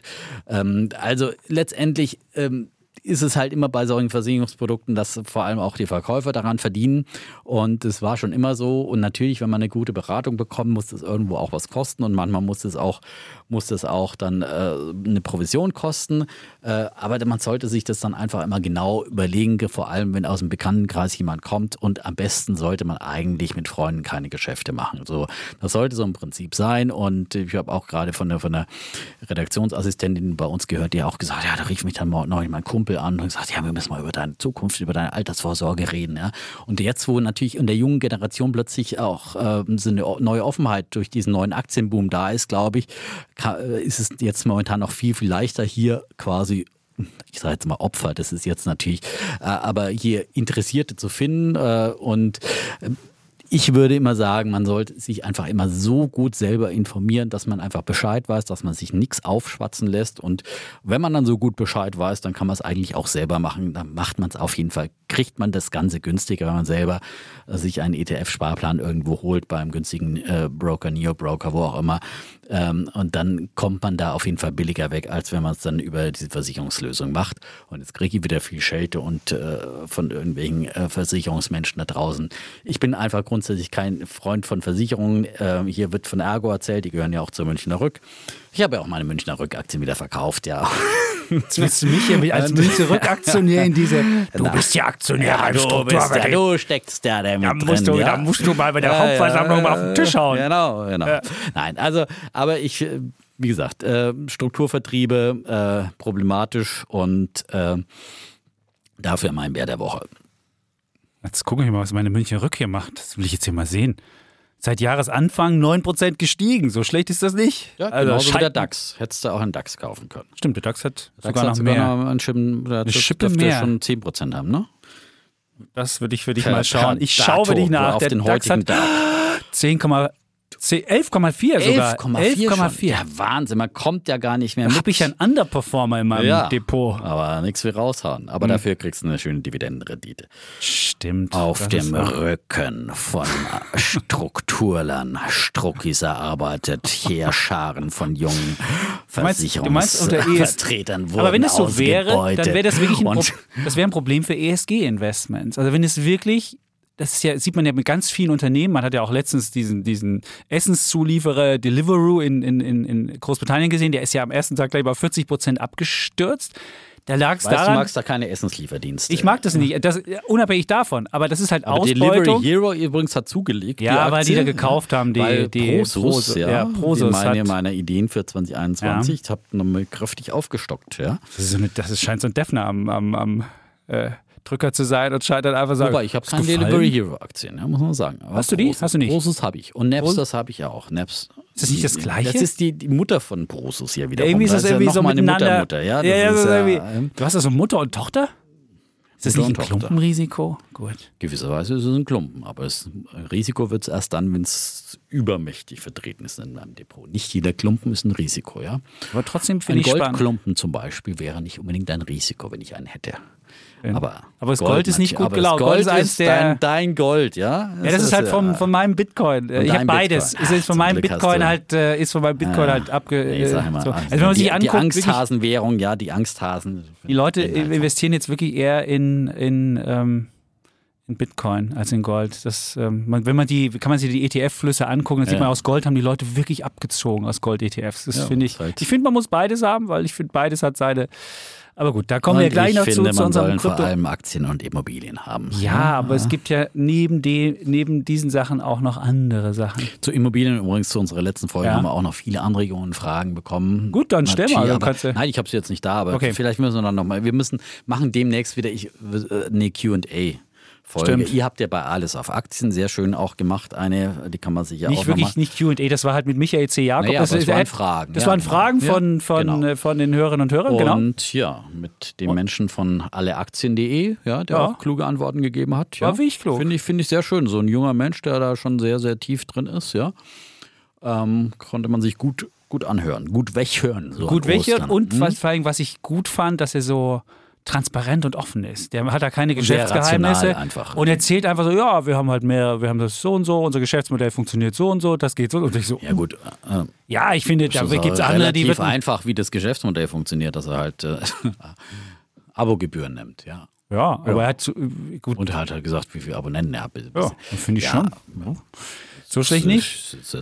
Aber ja ganz so ein viele spannende Geheimnis, Fragen beantwortet und eine Frage bei, bei Weltraumaktien ging es ja auch darum, dass die Antwort, vielleicht sage ich, falls, falls jemand nicht gehört haben sollte, dass die halt erst so in 10 bis 15 Jahren Gewinne machen werden und man hat dann zu hohe Opportunitätskosten. Das sind halt, wenn Weil man so lange warten mit muss. anderen Aktien dann gute Gewinne machen So ist es. hätte können in der Zeit. Das ist schon, das ist äh, ein guter Aspekt, finde ich, bei diesem ganzen Mhm. Zukunftsinvestment, die wir hier auch äh, immer wieder besprechen. Und je weiter in der Zukunft dann äh, so ein Thema ist, desto So ist es. Höher sind die. Und er hat auch erzählt, wenn der Tesla-Mann, also der Elon Musk, hätte der seine PayPal behalten, hätte er genauso ein gutes Geschäft gemacht wie mit Tesla, weil an Anfangsjahren macht der Tesla auch nichts.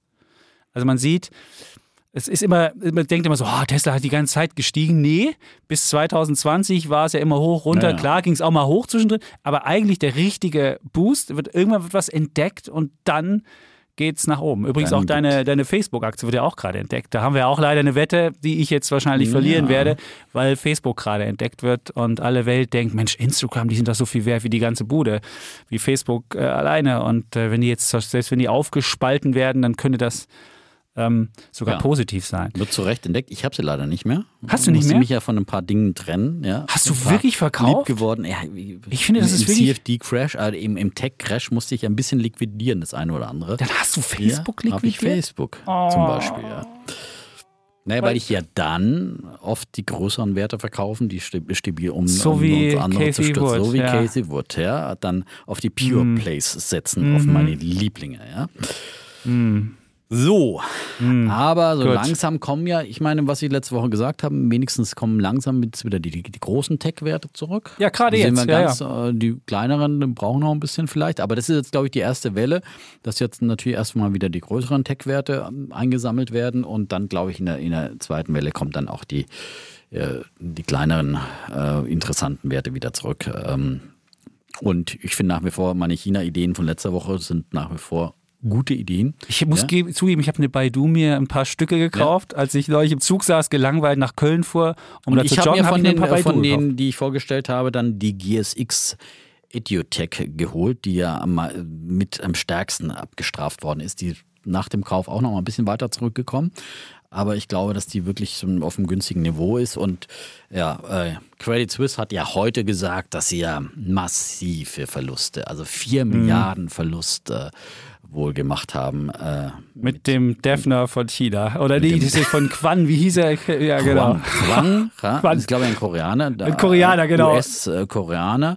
Archegos, mit dem Archegos, Mit Archegos, mit dem Archegos-Fonds. Ja. Aber äh, Credit Suisse war eigentlich für mich auch ein Bärkandidat, ja.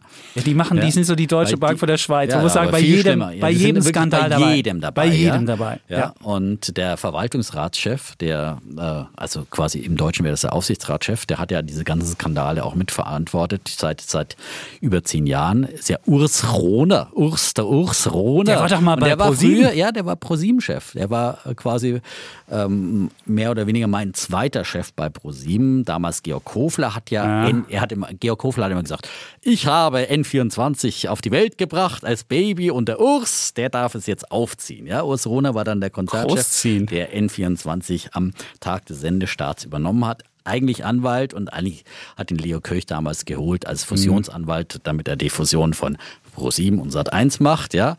Und äh, dann hat er eben Fernsehen gemacht, dann ging es mit dem Kirch-Imperium schnell auch dahin und auch mit Urs Rohner. Dann ist er halt zur Bank gegangen. Ein Anwalt kann ja alles, ne? Wissen wir. Okay. Aber äh, so richtig gut aufgepasst hat er da nicht bei der Credit Suisse. Die Da gab es ja viele andere Skandale auch. Äh, Die ist mittlerweile Also so klein wie die Deutsche Bank. 22,6 Milliarden Euro. Ja, vielleicht übernimmt ja die Und Deutsche U- Bank dann irgendwann Und die, die UBS ist 52 Milliarden. Also sieht man, was das für ein Unterschied. Die waren ja mal auf einer Augenhöhe so ein bisschen. Und jetzt sind sie irgendwie, die einen sind fast dreimal dann nicht ganz so groß. Wahnsinn. Urs Ja. Rohner. Ja. Und man muss sagen, die, die, die UBS hat sich viel besser gemacht. Äh, Ja. Die mit Axel Weber, einen Verwaltungsratschef, ebenfalls aus Deutschland haben. Nicht Urs Rohner war ja ein Schweizer. Aber ähm, die mit ähm, Axel Weber, dem damaligen Bundesbank. vorherigen Bundesbankchef, ähm, dann wirklich einen sehr soliden Verwaltungsratschef. Solid, das ist das richtige haben. Wort. Der war dafür solide Geldpolitik. Da gab es sowas wie, wir kaufen mal einfach so, egal was. So, Das gab's da nicht. Gut, dann kommen wir mal zu in meinem Bären, bevor wir uns ja, hier- bevor wir ja, jetzt hier ins- festtreten in alten Geschichten. Aber alten ja, Geschichten. nein, es sind nicht nur alte Geschichten, sondern es ist ja auch wirklich was bei der Credit Suisse. Aber Credit Suisse würde man nicht kaufen wollen, oder? Die Aktie ist ja wahnsinnig runtergeprügelt. Gibt's Ich weiß nicht, also ich- da habe ich jetzt keine. Ja, es gibt natürlich immer die Chance auf einen Turnaround. Äh, irgendwann mal. Aber worin Und, liegt die bei Credit Suisse, frage ich mich. Haben die irgendwie was Besonderes? naja, Sind die im das ist halt, Geldmanagement geil? Was macht gesagt, die UBS? Machen Bin die ich da nicht so drin, ehrlich gesagt. Ja. machen die vielleicht Also da- Krypto irgendwas cool? Ich glaube, da würde ich eher noch mal auf die Deutsche Bank setzen, weil die jetzt schon die Sanierungsarbeit hinter sich haben. Und die Credit Suisse ist einfach immer höhere Risiken eingegangen, äh, um, um, um noch mithalten zu können. Und die Risiken waren zu hoch. Jetzt müssen sie erstmal diese Risiken rund abbauen.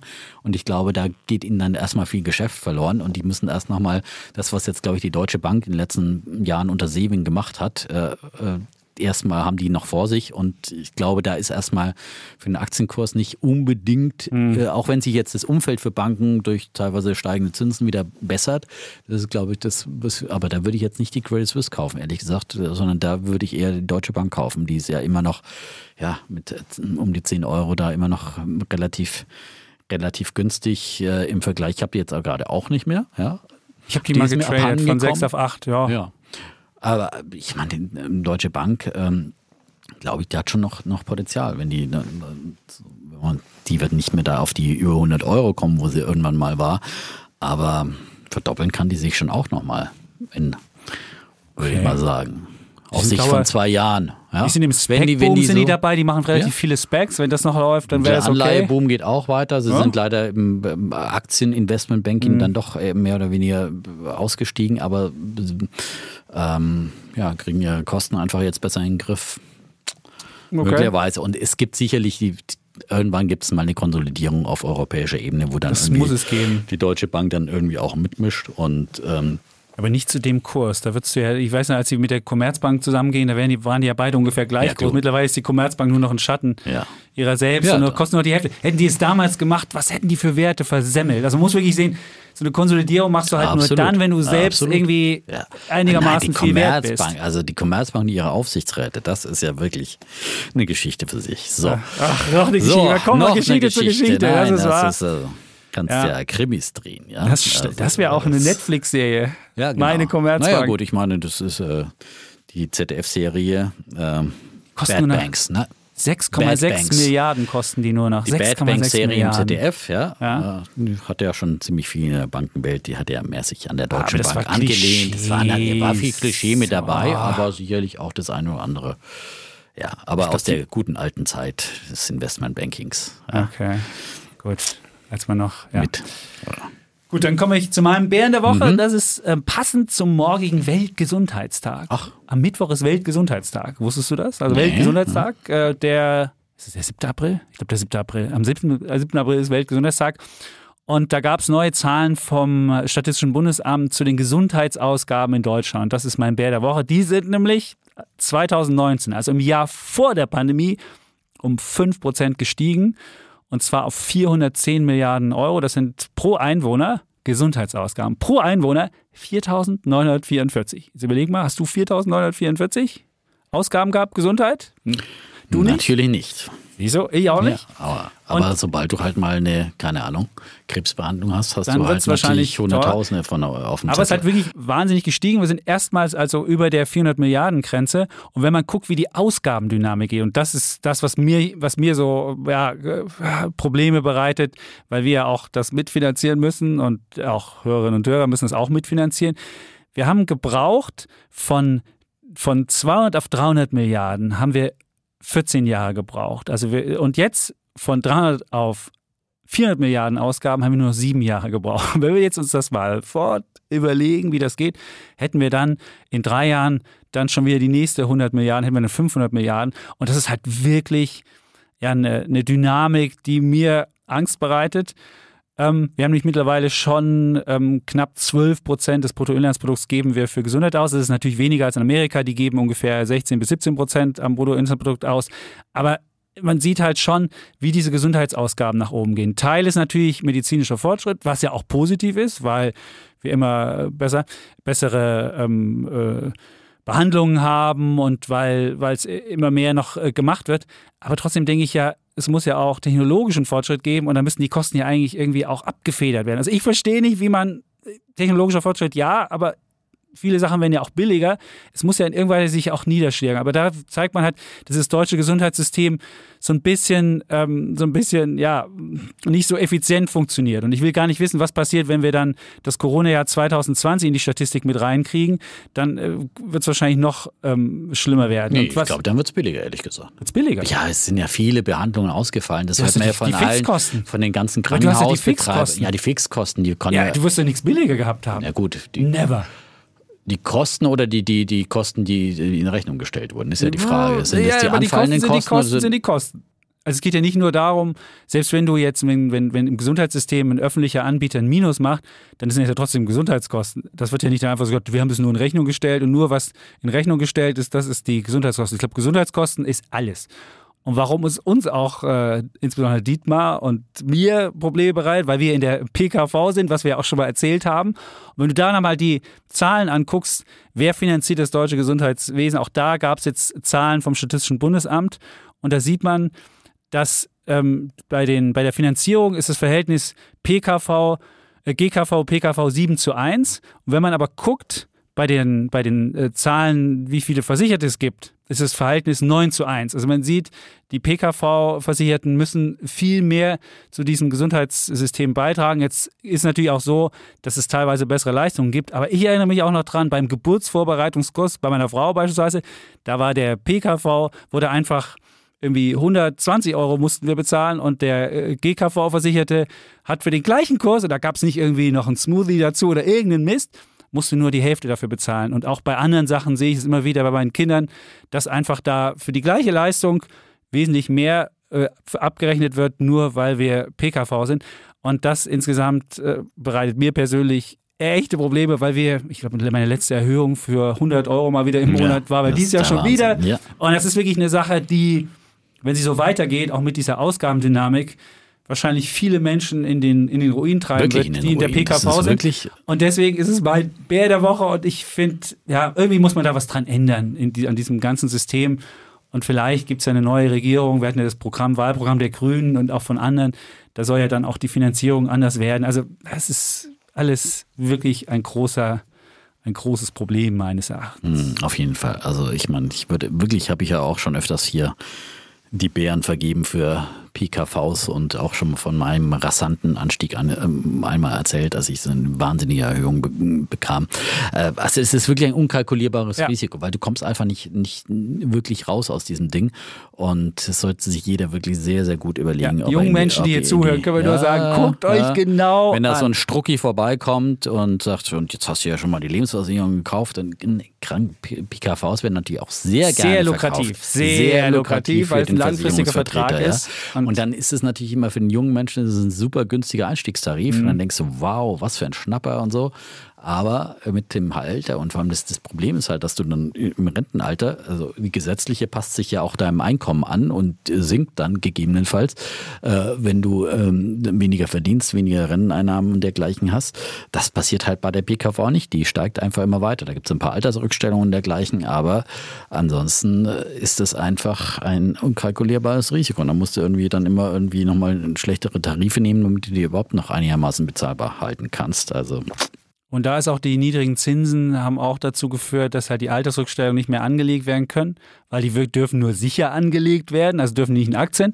Und dann führt das dazu, dass die Altersrückstellung, muss man mehr Altersrückstellungen bilden, um das gleiche, um die gleiche Altersrückstellung im Alter zu haben. Und dann wird leider dadurch schon der, der Beitrag höher. Also es ist wirklich ein großes Problem und ähm, ja, Gesundheitsausgaben, wenn die so weiter dynamisch steigen, oh, Dietmar, dann Tja, ja, dann ja, das können wir alleine ein paar Aktien für unsere, für unsere, PK, äh, für unsere äh, ja, PKV. Ja, das sind vor allem ständig laufende Ausgaben. Ja, das ist einfach.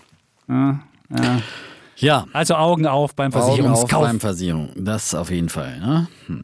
Gut, dann haben wir jetzt die Welt damals schon halb umrundet. Jetzt kommt die restliche Runde. Da vergehen wir in den Kosmos, in den Kryptokosmos. Steigen in den Chapitz-Kosmos ein. Das ist nicht mein Chapitz-Kosmos. Naja, Es ist auf jeden Fall ein Kosmos, den ich sehr. derjenige, der das vorangetrieben hat, auf jeden Fall hier in unserem Podcast. Ja, Das stimmt, also der auch darüber, der sich ja. immer dafür stark gemacht hat und viele unserer Hörer, glaube ich, finden das auch ziemlich gut. Also zumindest hörte ich das und erzählten auch, Ja, wie mittlerweile, also mittlerweile findet ja jeder Krypto gut, weil es steigt. Wenn es steigt und steigt und steigt, ja, wer kann da dagegen? Das hat sein? aber nicht ja, nur mit Steigen ist, zu tun. Das ist einfach eine neue, das ist einfach eine neue, eine neue aber Wesentlichen hat es Anlageklasse. damit zu tun, weil es halt einfach steigt und alle äh, Fantasien Nee. Dollarzeichen in den Augen haben. Du kannst es, du verstehst, wenn, wenn du jetzt mit Kindern bist, dann, dann sind die in der, in der Roblox-Welt und für die, die wollen nicht Dollar haben, die wollen Robux haben. Oder wenn sie irgendwie bei Fortnite spielen, wollen sie, heißen die V-Bucks oder Finder-Bucks? Ich bin in der Ahnung, Fortnite-Welt. Aber da siehst du das. Und äh, das ist, das hat mir die Augen so ein bisschen geöffnet. Vielleicht für mich ist nicht nachvollziehbar, wie man sich bei irgendeinem Spiel irgendwie ein Avatar noch ein Schwert dazu kauft oder sonst was und dafür wahnsinnig was ausgibt. Für irgendein digitales Gut. Das ist für mich nicht nachvollziehbar. Aber für meine Kinder, die können sich das noch, weil die sind, es ist so ein Community-Gedanke, sind alle bei dem Spiel und dann sagen alle, hey, guck mal, der so und so, der hat aber eine neue, äh, äh. und das finden alle, oder der kann jetzt viel besser schießen, der schießt doppelt so doll, weil er sich nämlich noch einen Booster gekauft hat. Und da sieht man, dass diese neue Generation ganz anders an diese Sachen rangeht. Und da war, war mir klar, ich muss nicht jedes, jedes digitale Gadget verstehen, was die da machen. Ich sehe nur, das ist ein völlig neuer Markt, der da entsteht. Und wir haben jetzt ja bei der Kryptowelt die 2 Billionen Marke überschritten. Also wenn man alle Krypto Sachen zusammenrechnet, der Bitcoin ist ungefähr 1,2 Billionen und davon die nächstgrößte ist ungefähr bei 220, 230, 240 Milliarden Dollar. Und jetzt haben wir halt, das ist halt schon eine Größe. Und ab einer bestimmten Größe wird nicht nur, es ist nicht mehr Spielgeld oder so Versuche, sondern dann werden auch Institutionelle aufmerksam und sagen, ey, was passiert denn da? Was, da muss ich dabei sein. Und das ist halt diese Größe. Und dann sieht man, dass es nicht nur eine Bitcoin-Revolution gibt, wo einfach der Bitcoin steigt, sondern man sieht halt, dass eine ganz neue Anlageklasse entsteht. Und ich hatte am Anfang schon mal gesagt, das ist, das ist so eine Art ähm, Internet of Value. Und dank Blockchain kannst du halt alles. Alle digitalen Vermögenswerte, also alle digitalen Vermögenswerte kannst du halt mit einem Eigentumsrecht versehen. Und das ist halt dieses Neue. Mit, mit Ether, dieser Währung, kannst du ja Vermögensrechte reinprogrammieren. Und wenn du dann den Album runterlädst, dann brauchst du nicht mehr irgendwie ein Musiklabel dazwischen, was, was dann irgendwie noch 80 Prozent der Einnahmen selbst verdient, sondern der Künstler kann selbst das rausgeben und jedes Mal, wenn du es hörst, geht ein bestimmter Anteil an ihn persönlich weg. Und das ist einfach wirklich eine ganz neue Sache. Du kannst alles auf die Blockchain bringen. Du hast ja gesehen bei dieser äh, NFTs, Non-Fungible Tokens, diese neue Welt, da wird Kunst digitalisiert und du kannst auf einmal ein Bild für 69 Millionen, ist auf, ist auf einmal ein Bild versteigert worden, was sich jeder runterladen kann, aber nur einer, dem gehört es halt, weil es, weil es diese, diese Signatur hat. Und du kannst Ideen kannst du, kannst du äh, digitalisieren und mit Eigentumsrechten versehen. Du kannst Communities. Und wenn du beispielsweise bei Socios, das ist so eine, so eine Community, kannst du Fußballtoken kaufen. Da bin ich mit einem gejoggt, mit Daniel, der erzählte, er hat jetzt, er war, er war Barcelona-Fan und sagt, Barcelona hat über diesen Token mal eben zwei Millionen eingenommen. Und dann darfst du als, als Inhaber dieses Tokens, kannst du halt A bestimmen, welche, welche Trikotfarbe sie haben oder kannst den Tourbus mitmachen. Du kannst also wirklich, du bist an deinem Verein viel näher dran. Und diese, äh, und, und, und er konnte jetzt da sich seinen Idolen näher fühlen.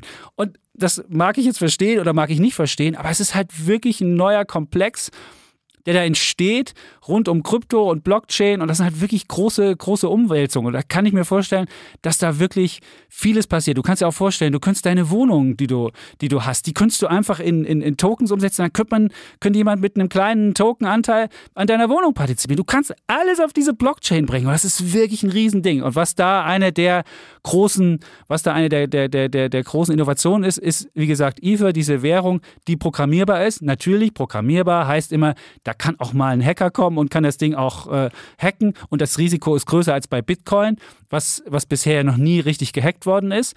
Und das ist natürlich ein Risiko, aber ich glaube, da ist eine richtig neue Umwelt und richtig neue Sache in, in Gang gekommen und ich könnte mir schon vorstellen, dass Ether jetzt nicht, nicht zu Bitcoin ganz aufholen wird, aber schon sich besser entwickelt. In diesem Jahr sieht man es schon, Ether ist viel besser gelaufen als Bitcoin und hat jetzt auch einen neuen Rekord ähm, äh, markiert, während Bitcoin ja immer noch so an der 60.000 Dollar Marke rumhampelt. Man kann das ganz einfach machen. Entweder man kauft sie auf irgendeiner Kryptobörse oder man kann auch, äh, mittlerweile gibt es so nicht ETFs, sondern so äh, mit, mit Ethereum unterlegte so ETNs. Gibt es zwei in Deutschland, die kann man, die kann man kaufen. Und ich werde denken, das ist echt ein Riesending. Und wer dabei sein will und vielleicht sagt, ich weiß jetzt nicht, was ich für ein NFT hole oder ob ich jetzt noch ein Fußball-Panini-Bild hole oder was auch immer auf diesen anderen Börsen. Also ich würde dir immer mal raten, bei Socios vorbeizugucken. Es ist wunderbar, was man da, was man da alles handeln kann. Welche Ideen da alles machbar sind. Der kauft sich halt einfach so ein ETN auf Ether und denkt sich so, egal was in dieser neuen Welt passiert, ich bin da irgendwie mit dabei. Natürlich ist es was sehr riskantes. Natürlich kann das alles auch den, den Bach runtergehen, aber meines Erachtens ist das eine riesen Zukunft und meines Erachtens wird Ether am Jahresende noch höher stehen als heute und das wäre auch meine Wette, die ich dir anbiete. Die Wette nehme ich an. Äh, Ether ist ja auch schon wirklich wahnsinnig gelaufen, hat sich jetzt verzehnfacht ungefähr innerhalb von einem Jahr, innerhalb mhm. von zwölf Monaten. Und äh, da äh, ist, glaube ich, für mich genauso ein, momentan eine extreme Übertreibung da. Und natürlich nochmal geschürt durch diese NFTs, äh, dieses eine Bild, das da über äh, versteigert wurde und äh, wirklich überall durch die Medien gegangen ist, ja. Und das ist halt dann wieder nochmal Feuer, nochmal Öl ins Kryptofeuer gegossen und alle, wie gesagt, kriegen halt, wenn es keine Dollarzeichen in den Augen sind, dann halt irgendwelche Bitcoin-Zeichen in den Augen oder was auch immer. Äh, aber nachdem ich mir hier so lange anhören musste, dass ja äh, Bitcoin das Nonplusultra ist und so einmalig und äh, quasi so begrenzt, ich habe immer gesagt, ja, es gibt da draußen viel, viel mehr Kryptowährungen. Von daher, dieser Inflationsschutz einer Kryptowährung ist ja, ist ja sehr, sehr, ähm, ja, nur eindimensional, weil er sich nur den Bitcoin anguckt und ständig kommen natürlich neue neue Mitbewerber mit dazu. Und ich bin ja nicht grundsätzlich, Blockchain ist eine wunderbare Technologie, habe ich auch äh, noch nie äh, geleugnet, dass die Blockchain nicht gut ist und für viele, viele äh, solche äh, Aktionen geeignet ist. Und ähm, ich habe bei Bitcoin einfach nur, hat sich mir nie erschlossen, wozu Bitcoin wirklich nützlich sein soll. Die Diskussion müssen wir jetzt auch heute nicht nochmal führen, kennen ja alle. Äh, bei Ether sieht es ein bisschen anders aus. Da muss ich sagen, das ist wirklich für mich dann schon auch wirklich ein Mehrwert. Ja? durch diesen digitalen Stempel, durch diese ja, digitale Kennzeichnung äh, von irgendwas, äh, dadurch, dass du sie mit irgendwelchen Verträgen oder was auch immer verbinden kannst. Also auch da bin ich nicht tief drin und ich bin wirklich auch dazu auch viel zu weit weg, um hier zu investieren letztendlich. Aber Ether wäre für mich was, was ich irgendwann mal vielleicht mir sogar im Anlagespektrum vorstellen könnte, wo ich auch wirklich mal vielleicht mal ein paar, paar ähm, Pennies, Defner geht Pennies so langsam rein. mit der langsam, langsam, ja. langsam. Ja, er kommt so langsam. Komm ich er, er Nein, ich will mich nicht grundsätzlich gegen, gegen Krypto grundsätzlich äh, stellen, aber wie gesagt, es muss, muss irgendwo einen Sinn geben und muss irgendwie dann auch einen, einen Zusatznutzen mir bringen, die ich, wie gesagt, bei Bitcoin überhaupt nicht sehe. Und ähm, aber es bleiben natürlich dann auch äh, viele Nachteile und ich meine, dieser Hype momentan, der ist für mich wirklich, also rund um NFTs und so weiter, das ist halt ein klassische Anzeichen wieder mal einer Blase, den man da sieht, wo halt alle reinrennen und dir alle erzählen und da gibt es wieder eine neue, neue Kryptowährung, damit muss man jetzt und damit kannst du jetzt dein Geld wieder verzehnfachen. Und da kann ich nur davor warnen oder sich irgendwelche, äh, was, irgendwas mit diesen NFTs rumzuspekulieren. Ähm, das Beste, die beste Geschichte habe ich jetzt gerade äh, bei spiegel.de gelesen, dass äh, fünf Freunde aus den USA ihre aufgezeichneten Fürze gesammelt haben und als Kryptokunst versteigert haben. Ah. Ja. Also das ist ein Furz auf der Blockchain, hat dort 75 Euro umgerechnet gebracht. Ja, äh, Das ist doch mal äh, ja, typisch dann vielleicht für ja, ähm, eine Blasenbildung, dass du dann äh, den letzten Scheiß äh, im Prinzip dort verkaufen kannst oder nur die, die Gase dessen. Äh, und äh, äh, bezeichnend, würde ich mal sagen, äh, für diesen Boom, der da herrscht. Ja, äh, das kann eine Zukunft haben. Im Moment würde ich sehe ich da einfach vor allem vor allem viel Spekulation und äh, gerade wenn man sich die Kurve des, des von Ether auch dann anschaut, den Chart, ja, wie es da nach oben schießt, ja, äh, das ist halt einfach, dann bildet sich dann schon wieder langsam auch eine, eine Fahnenstange aus und ähm, da muss auch wieder ordentlich Luft oder Furz rausgelassen werden und dann ist es dann vielleicht irgendwann mal auch mal ein interessantes Niveau. Es bleiben auch viele Nachteile. Du hast einen angesprochen, äh, die Hackbarkeit, ja, äh, eine große Gefahr. Wenn es erstmal einen großen Hack gibt, dann äh, wird, kann da auch die Begeisterung schnell wieder nachlassen. Die, das Thema Regulierung ist hier genauso ungeklärt und äh, muss äh, bestimmt angepackt werden. Die Konkurrenz durch dann auch andere digitale äh, Krypto äh, reale Währung, also Währung, die dann auch von Notenbanken herausgegeben werden, von Staaten. Und ich glaube einfach, dass sich die Staaten ihr Währungsmonopol nicht nehmen lassen werden. Da hängt einfach zu viel dran.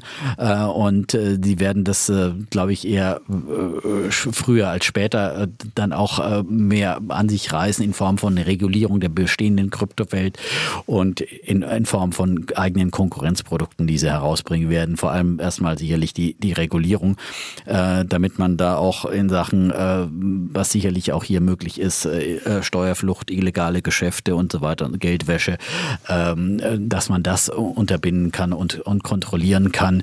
Ähm, und ähm, das Ganze sind einfach Risiken, die, hier genauso da sind und die man halt in diesem Hype jetzt einfach übersieht und, und das Thema ähm, Umweltbelastung ist ja beim Ether genauso, ähm, nee, dass das er auch so viel, enorm, nicht, so viel nicht ganz so viel wie, wie, braucht wie, wie nicht so viel Energie, Bitcoin weil ein anderes für, System dahinter ist. Aber es braucht auch ziemlich viel Energie, habe ich gelesen und nicht ganz so extrem wie bei Bitcoin-Transaktionen, aber auch hier äh, ist es ist es ein Problem, dass äh, sehr sehr viel Strom für für Transaktionen dann und äh, äh verbraucht wird.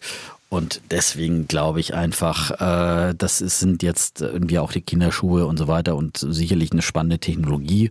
Und die Blockchain wird, wird kommen sicherlich und äh, für vieles, was du gesagt hast. Und da sind dann viele ja, Plattformgeschäftsmodelle langfristig sicherlich auch in Gefahr, ja, weil dann irgendwann ist dann möglich ist, mit, mit Hilfe von Blockchain dann äh, einfach Käufer und Verkäufer direkt zusammenzubringen, ohne dass man noch eine deine Lieblingsaktie Airbnb zum Beispiel braucht oder dergleichen. Ähm, so und ähm, ja, ähm, ich glaube, das wird, wird bei Google wird es eher was wegnehmen, weil das dieser Community-Gedanke, wenn du den Defner und Chapitz Coin hast, dann, dann, dann müssen die Leute nicht mehr irgendwie Devil oder Chapels eingehen über Google, sehen ja, auch eine gut, Werbung, sondern haben dann uns einfach. kennen, dann kommen sie auch eh direkt zu uns. Ja, ja aber trotzdem, aber du hast halt, du hast halt viele Sachen, wo du jetzt noch, ja. wo jetzt noch die großen Plattformen das aber Geld wir verkaufen einsacken. ja nichts. Das ja, kannst du, Sinn, das kannst du ja, aber Aufmerksamkeit verkaufen wir auch. Ja, ja. Die Leute müssen auch eine Stunde dranbleiben und müssen das hören. Und die Stunde haben sie nicht für andere Sachen. Das ist auch eine Aufmerksamkeitsstunde und die kannst du auch das ist, das Nein, aber es geht ja vor allem bei den Plattformen, die dann wirklich Geldtransaktionen durchführen. Ne? Da, die sind da vielleicht langfristig eher durch die Blockchain in Gefahr, wie gesagt, weil es geht ja bei, gerade bei Airbnb oder bei anderen auch darum, dass man irgendwo äh, jemand hat, der äh, für die Sicherheit der Transaktion, dem du erst auch äh, das Geld dann überweist, wenn du auch wirklich die, die Wohnung bezogen hast und so weiter. Mhm. Und was bisher einfach nicht so möglich war. Und wie gesagt, das geht dann äh, einfach. Das, da wird vieles einfacher werden mhm. und Blockchain absolut die Zukunft, aber letztendlich, und da muss ich dann einfach sagen, da bin ich auch wirklich zu, zu wenig, welche von diesen über 1000 Kryptowährungen dann da wirklich die beste sein wird in Punkte auf all diese Faktoren, die es da gibt, ja. Also das äh, mag ich mir auch überhaupt nicht ausmalen. Und äh, da jetzt auf jede neue Sau zu setzen, die durchs Dorf getrieben wird, das wirklich, wirklich, neue. nein, aber es wird immer wieder, nein, Ether ist jetzt keine neue, aber es Bitcoin gibt immer wieder. bleiben und Ether hast du ja, halt die andere und dann hast du beide, ja, hast dann, zwei ja, Währungen, und dann gibt es wieder viele neue. Das ist doch. Ja, äh, dann, aber die beiden, glaube ich, sind schon zwei Währungen, die gekommen sind, um zu bleiben. Und ich würde vermuten, dass das viele Bitcoin andere. hat eine andere Anwendung als jetzt Ether. Und insofern hat jeder, ja, und, und weil du sagtest, das ist eine Konkurrenz für den Bitcoin, ja, nicht wirklich, weil, sie unterschiedliche, nicht, weil ja. sie unterschiedliche, unterschiedliche Bedürfnisse haben. Das eine, da geht es halt wirklich darum, Verträge zu machen und irgendwie Kontrakte und auch eher für Abwicklung und, und, und Bitcoin ist eher eine Währung, wo du sagst, da lasse ich mein Geld drin und das ist eher, die jetzt nicht zum Einkaufen nehme oder für Kontrakte nehme, sondern wo ich einfach sage, das wird nicht so, äh, ja, du hast ja gesagt, mit Wumms aus der Krise noch ein bisschen Euro oder Dollar drucken. Das ist, je mehr Euro und Dollar du in die Umwelt bringst, desto mehr wird diese diese normalen Währungen ja einfach verwässert. Und das muss man einfach wissen. Und das wird bei den anderen nicht. Und das ist auch der Vorteil. Und selbst wenn du einen digitalen Euro rausbringst, wird es weiter die EZB geben, die dann vielleicht machen kann, dem Defner gebe ich 3% Zinsen und dem Chapitz nur 2 oder umgekehrt. Dann kannst du viele lustige Sachen damit machen, ja. Aber du wirst trotzdem als Notenbank noch den Euro dafür einsetzen, ihn drucken und irgendwie versuchen, damit irgendwelche Krisen zu lösen, weil die Politik irgendwas nicht hinbekommt oder weil Leute ihre Schulden nicht machen und so weiter. Und das ist das Schöne von diesen unabhängigen Anführungsstrichen Kryptowährung, dass du diese Intervention nicht hast und immer, dass die, dass die Notenbanken kommen und sagen, ja, da gibt es aber keine Notenbank im Hintergrund, die für die Sicherheit sorgt. Da sage ich, sorry Leute, ihr druckt so viel Geld.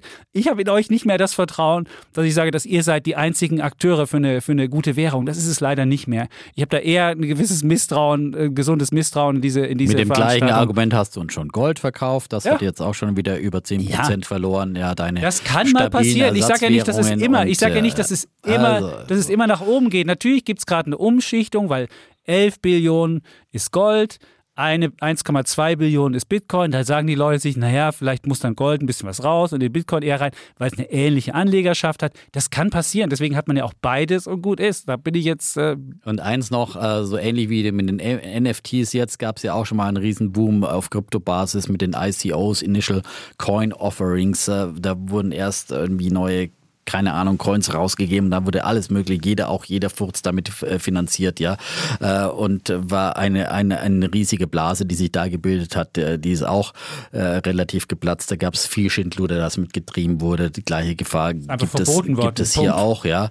Es ist einfach verboten worden, von der, von der SEC ICOs auszugeben. Das war das Ende von ICOs in China ist es auch verboten worden, ja. Natürlich gibt es immer, auch in der NFT-Welt wird natürlich viel Schindluder getrieben. Ich sage ja auch nicht, dass man jedes haben muss und jeden Kram jetzt kaufen muss, aber es hat eine völlig neue Welt und ein neuer Kosmos, der sich ja, da ergibt, den genau. wir vielleicht noch nicht so erkennen. Und deswegen sage ich, nicht, aber, man aber, muss dabei sein, ja, muss sehen, wie das läuft. Aber ich will jetzt hier nicht den alten weißen Mann spielen, der dann wieder sagt, ah, aber Vorsicht, Vorsicht. Na, aber es ist halt in einfach, ich sehe halt, wenn ich mit Kollegen rede, die jungen Kollegen, die auch gerade mal angefangen haben, sich ein Aktiendepot zu machen und die jetzt irgendwie sagen, oh ja, jetzt, jetzt Aktien wird hier langsam langweilig und da erzählt mir wieder ein Kumpel von dem Coin und von, von hier, von der Kryptowährung und die macht dann wieder äh, zehn, äh, verzehnfacht sich dann wieder in zwei Wochen, was auch immer da alles passiert, ja, und da will man dann auch mitspielen. Das ist halt einfach die Gier, ja, und äh, da wird man immer in irgendwie immer riskantere äh, Anlagen, äh, jetzt jenseits von äh, Bitcoin und Ether sicherlich auch. Aber äh, das ist halt für mich einfach ein ganz deutliches Anzeichen von, von Blasen, dass sowas dann viral geht und äh, es, ist, es ist noch jede Blase geplatzt, ja. Äh, und es ist letztendlich bei vielen dann einfach, es ist einfach kein Gegenwert. Es ist nicht wie wenn du eine reale Aktie kaufst, sondern es ist einfach nur äh, ja, ein Mythos, den du kaufst. Der ja, Netzwerkeffekt. Wie oft soll ich dir noch sagen? Es ist der, Netzwerkeffekt des Geldes. Das ist Bitcoin. Aber wir können diese Diskussion hatten diese wir Diskussion schon, hatten wir schon oft. Und ja. die brauchen wir nicht nochmal führen. Genau. Insofern, ähm, die Wette haben wir auch gefixt. Wir werden sehen, was am Jahres. Ich gebe zu, es ist sehr hoch bewertet, der Ether, aber ich glaube schon, diese, diese neue Welt, da sollte man in irgendeiner Form dabei sein. Ich habe auch nicht gesagt, dass man 50 Prozent des Depots dahin packen soll. Aber wenn man sagt, ich nehme zwei bis drei Prozent Kryptowährung, ja, warum denn nicht? 2% wegen Oder lass es 5 ja, sein ja. oder so. Keine Ahnung. Aber ich würde jetzt auch nicht irgendwie 20 nehmen. Aber ein Teil wird man auf jeden Fall da mal probieren und dabei zu sein, mal zu sehen, wie geht das und so weiter. Bisschen Spielgeld kann man wegen mir mit rumzocken, aber äh, dann muss man es auch abschreiben können. Aber nicht mit eben mit großen Summen, was viele, viele machen. Eben, die meinen, jetzt setze ich alles auf Bitcoin und alles auf Krypto, nee, ja. Und dann das wäre jetzt auch nicht so meine Welt. Geht das in diesem Tempo weiter. Ja, dann 150. haben wir deine und meine Welt umrundet. So ja, bis zum Rheinland. Ja, da sind wir diesmal gekommen. Bis in den Kryptokosmos. Der ja, heute, heute sind wir hoch Kosmos, hinausgegangen, ja. haben sogar über Weltraum gesprochen und über ganz viele Sachen. Sagen echt nochmal Danke für die 150. Also wer wirklich 150 durchgehört hat, ich würde sagen, wer uns beweisen kann, dass er 150 durchgehört hat, der könnte dann vielleicht einen Hoodie kriegen oder so. Wir müssen mal überlegen, was wir da auslosen. Also wie man diese Hoodies, die jetzt demnächst sind. Ich habe einfach so ein blaues T-Shirt an, das werde ich jetzt gleich nochmal fotografieren und dann kann man das bei Instagram sehen. Ich bin nicht kurz vor 5000 Followern, aber irgendwie stagniere ich bei 4980. Es geht nicht voran. Also Leute, das ah. könnt ihr mir nicht antun. Probier's doch mal mit ein paar Badehosen. Vielleicht nimmst du mal eine Katze, ja, und nee, springst in der Badehose mit nee, der in den Rhein oder irgendwas. Nee, das Stefan ja? und Chapitz Shirt, das muss es richten. Das, das kriegt die 20, ja. was ich bis zu, bis zu 5000. Das wäre jetzt Herzen, dass er, dass ja. er glücklich bleibt. Nee, Herzen brauche ich Brauchst du nicht mehr. Herzen hast du genug jetzt, ja. Herzen ist okay. aber es müssen die 20 noch, ich muss 5000 voll kriegen. Ehrgeizig, der Kollege, ja. Das geht um Community. Ah ja, Netzwerkeffekt. Ja, klar. Netzwerkeffekt. You name it. Ja. Gut. So, ich ja. freue mich auch über Follower, keine Problem. Und, äh, Freust du dich auch jetzt? Ja, der Jeff sagt so, du immer und dann sagt er, ich übrigens auch. Sehr gut. Aber ich muss nicht so, so nicht darum so betteln. Du, du versuchst in meinen Windschatten nein, zu laufen und dann sagst so, du, ja, der Chap das heißt, Nein, aber es ist halt einfach peinlich, diese Gebettelei. Das hat man auch nicht nötig. Nein. Gut. Zeugt nicht von wahrer Größe. So. In diesem Sinne bleiben wir auf jeden Fall Nein, und wir sagen Tschüss erstmal- und Ciao. Wir sagen erstmal Tschüss. Und Ciao. Bleiben Bulle, Und Bär. Defner. Und Chapitz.